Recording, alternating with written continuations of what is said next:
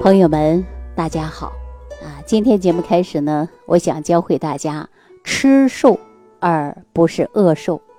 我们现在很多人天天喊着减肥，但是呢，就是减不下来，而且很多人呢说饿着肚子把自己饿瘦，那这种呢显然是不健康的一种状态。所以我今天教会大家吃瘦而不是饿瘦。如果说你有这方面的需求，那么你可以持续的来关注节目。那我们说要想减肥，首先就应该知道人为什么会发胖。大家想过人为什么会发胖吗？所以说我们找到发胖的原因，你自然而然的就会瘦下来。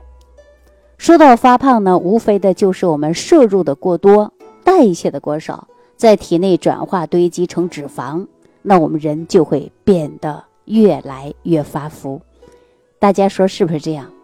那另外的一种因素呢，就是因为某一种疾病而长期吃一些大量激素性的药物，导致人出现的就是肥胖。还有呢，很多人呢，就是因为脾胃的虚弱，代谢不掉，水湿运化不好，导致的就是肥胖。所以说，我们人又是肥胖啊，它肯定是有原因的。你只要把原因找到了。我们自然而然的就会瘦下来了。我们经常说辩证调养，那当我们想减肥也是辩证来调的。大家想一想，是不是这个道理？为什么很多人常年减肥，却减不下来呢？为什么很多人长期自己呢不吃饭，而且是饿瘦了，最后呢脾胃出问题了，甚至低血糖了，啊头晕目眩的？我前一段时间就接受一个湖北的一位朋友啊，这也是一位老大哥了，今年有五十来岁了。他就说，因为自己过去呢有一些体重超标，然后呢就吃一些大量的减肥药，是把人瘦下来了，现在瘦成皮包骨了，想长肉都困难了，因为他伴有糜烂性的胃炎，而且每一天呢吃饭的时候都特别注意。按他的话说，想长胖一点，人人见他怎么这么瘦啊？一看就是不健康的状态。那我想问一下，爱美的男士、爱美的女士，为了健康的人们，你说这种的减肥方式，你想要吗？你想把自己瘦的皮包骨，一看上去就病秧的吗？大家说肯定不想。所以说你又不想这样，你就应该坚持收听这样的节目。我教大家，你是吃瘦而不是饿瘦。大家能记住这一点吧？所以说，今天我就跟大家讲一讲啊，说我们人每天到底应该怎么吃才能把自己吃到瘦。很多人说我从来不吃碳水化合物，那这种对不对？我告诉大家是不对的。你呢是瘦下来了，你目的达到了，但是你最终的身体健康程度可能会出现问题。有很多人试过，当时瘦了，穿衣服好看了，人感觉到哎呀特别美。三五年过后，你发现你的脾胃出现病了，这叫得不偿失。所以我直接直奔主题，就是让你吃瘦而不是饿瘦。那我们说呀，人的在正常摄取能量的时候，首先就是三大产能营养素。什么叫三大产能营养素啊？就是蛋白质、碳水化合物和脂肪，这个绝对是不能少的。如果说你少了这些，你就是瘦了，你是一种不健康的状态。大家记住了吗？所以说，我们每天碳水化合物，碳水化合物里边是什么呀？就是谷类，对吧？比如说大米啊、小米呀，啊，这些你要正常吃。吃多少呢？按照我们营养学的角度来讲，那就是定量吃，而且把你的热量都应该算出来。但我们大家说一日三餐也没那么麻烦。固定说吃多少颗大米呀，多少颗这个绿豆啊，多少颗杂粮啊等等，大家说觉得麻烦。我告诉大家一个通用的方法，你就是不管吃什么，你别把自己吃的太撑，你吃个七成饱，这绝对就是够的，对吧？所以说我们说碳水化合物包括脂肪以及蛋白质，每天正常摄入。蛋白当中你看有肉类蛋白，还有植物蛋白，对吧？那脂肪呢？也同样是如此的，对吧？我们说，在这个呃元素含量表当中，很多人说我不能说按照食谱天天去吃，每餐吃饭我还得量出多少颗，这个呢相对来说比较繁琐，对吧？如果大家有这方面的需要呢，我也可以给大家换算，啊，通过换算的方式，你就知道你一天应该摄入多少的碳水化合物啊、蛋白质啊、脂肪等等，那换算的是一清二楚。根据你的年龄，根据你的体重，根据你的劳动，呃，这个啊每天的运动程度，都可以给大家算出来的。但是我们说这种的话，相对来说是比较麻烦，所以说我教大家一个通用的方法，你碳水正常吃。对吧？呃，然后呢，蛋白质还有这些微量元素，你正常去补，怎么补呢？来，记住了一点，主食少吃，但是不代表不吃；青菜、蔬菜、水果正常吃，但是不能多吃。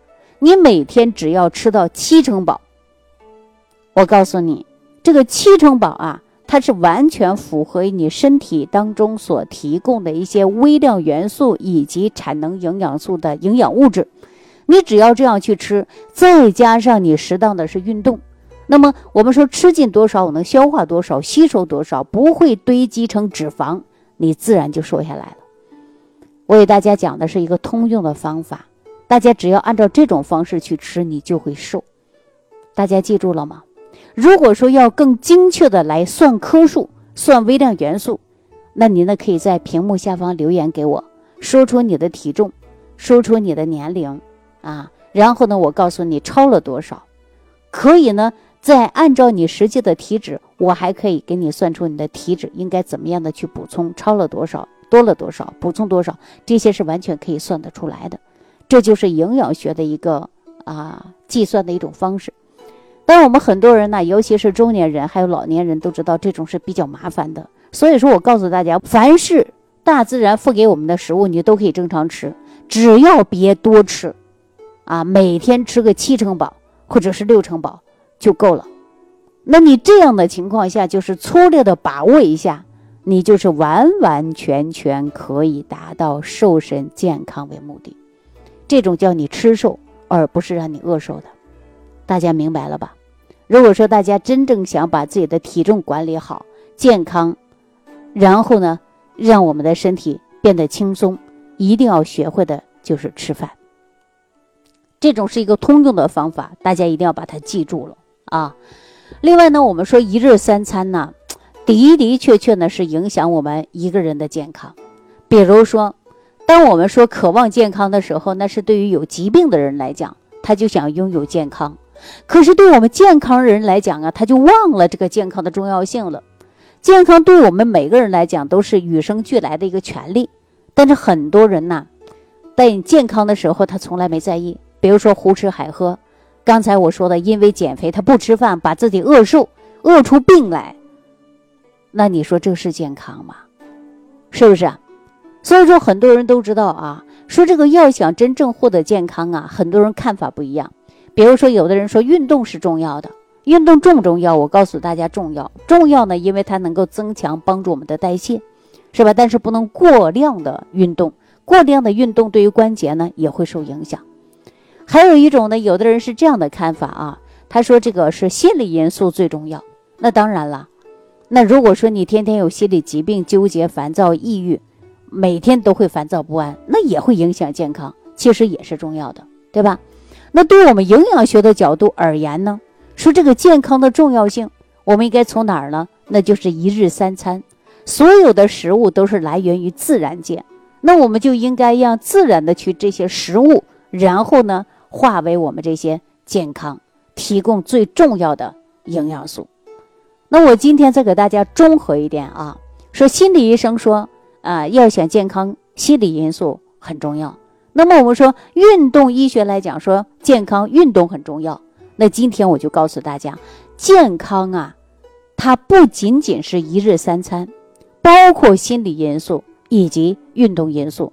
你把这些综合一下，你的身体达到健康程度，它是没问题的，知道了吧？所以说，我们吃好一日三餐，心里别纠结，遇事儿呢别矛盾，正常去面对。还有一个呢，就是一定要适当的运动。只有这些综合了以后，你才知道这个健康啊，确确实实日常生活当中的点点滴滴，我们都应该知道，是不是啊？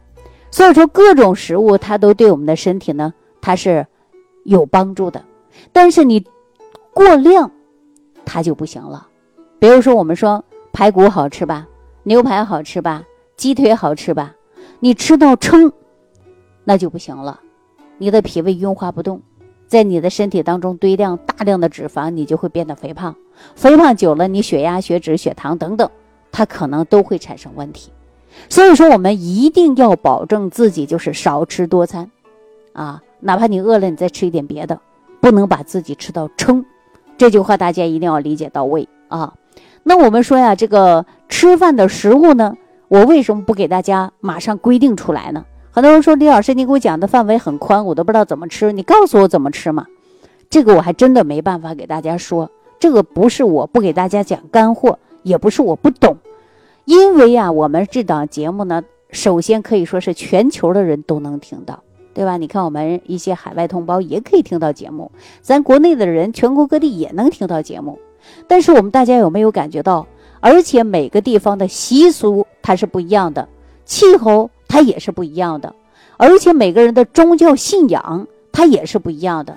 所以说，受着很多外界的因素，我就不能执意的给大家配出一套食谱来。我只能给大家讲的是氛围。如果说你真正有需要我来给你换算的，那你可以留言给我，这个都是没问题，对吧？比如说我今天教大家吃蛋白，其中可以吃个虾呀、鱼呀，对吧？呃，肉类蛋白呀。可是有的人就说了，哎呦，不行，我这个是有信仰，这些从来不能吃。那你说我给大家说说白说了，那我就可能是从其他别的蛋白来给大家补，是这个道理吧？我希望大家能够理解一些啊。那我们说，不管是在家中用餐还是外边用餐，我们都首先要根据自己的健康的观念，然后呢选择正常的食物。如果说不是你自我的能够把控这些，那你记住了，什么食物都可以吃，只要吃到别撑，啊，吃个七成饱就行了。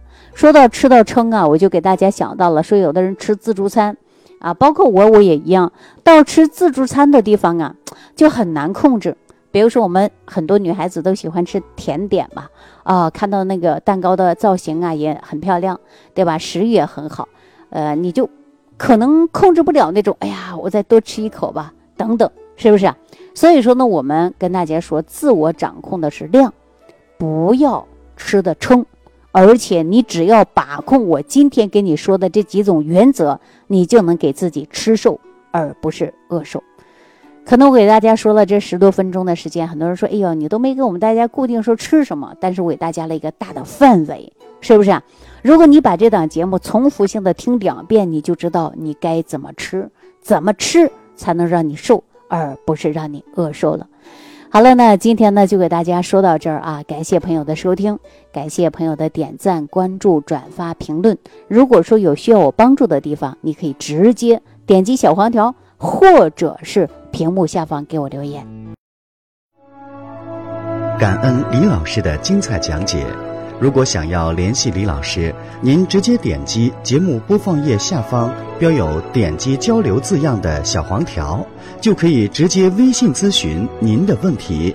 祝您健康，欢迎您继续收听。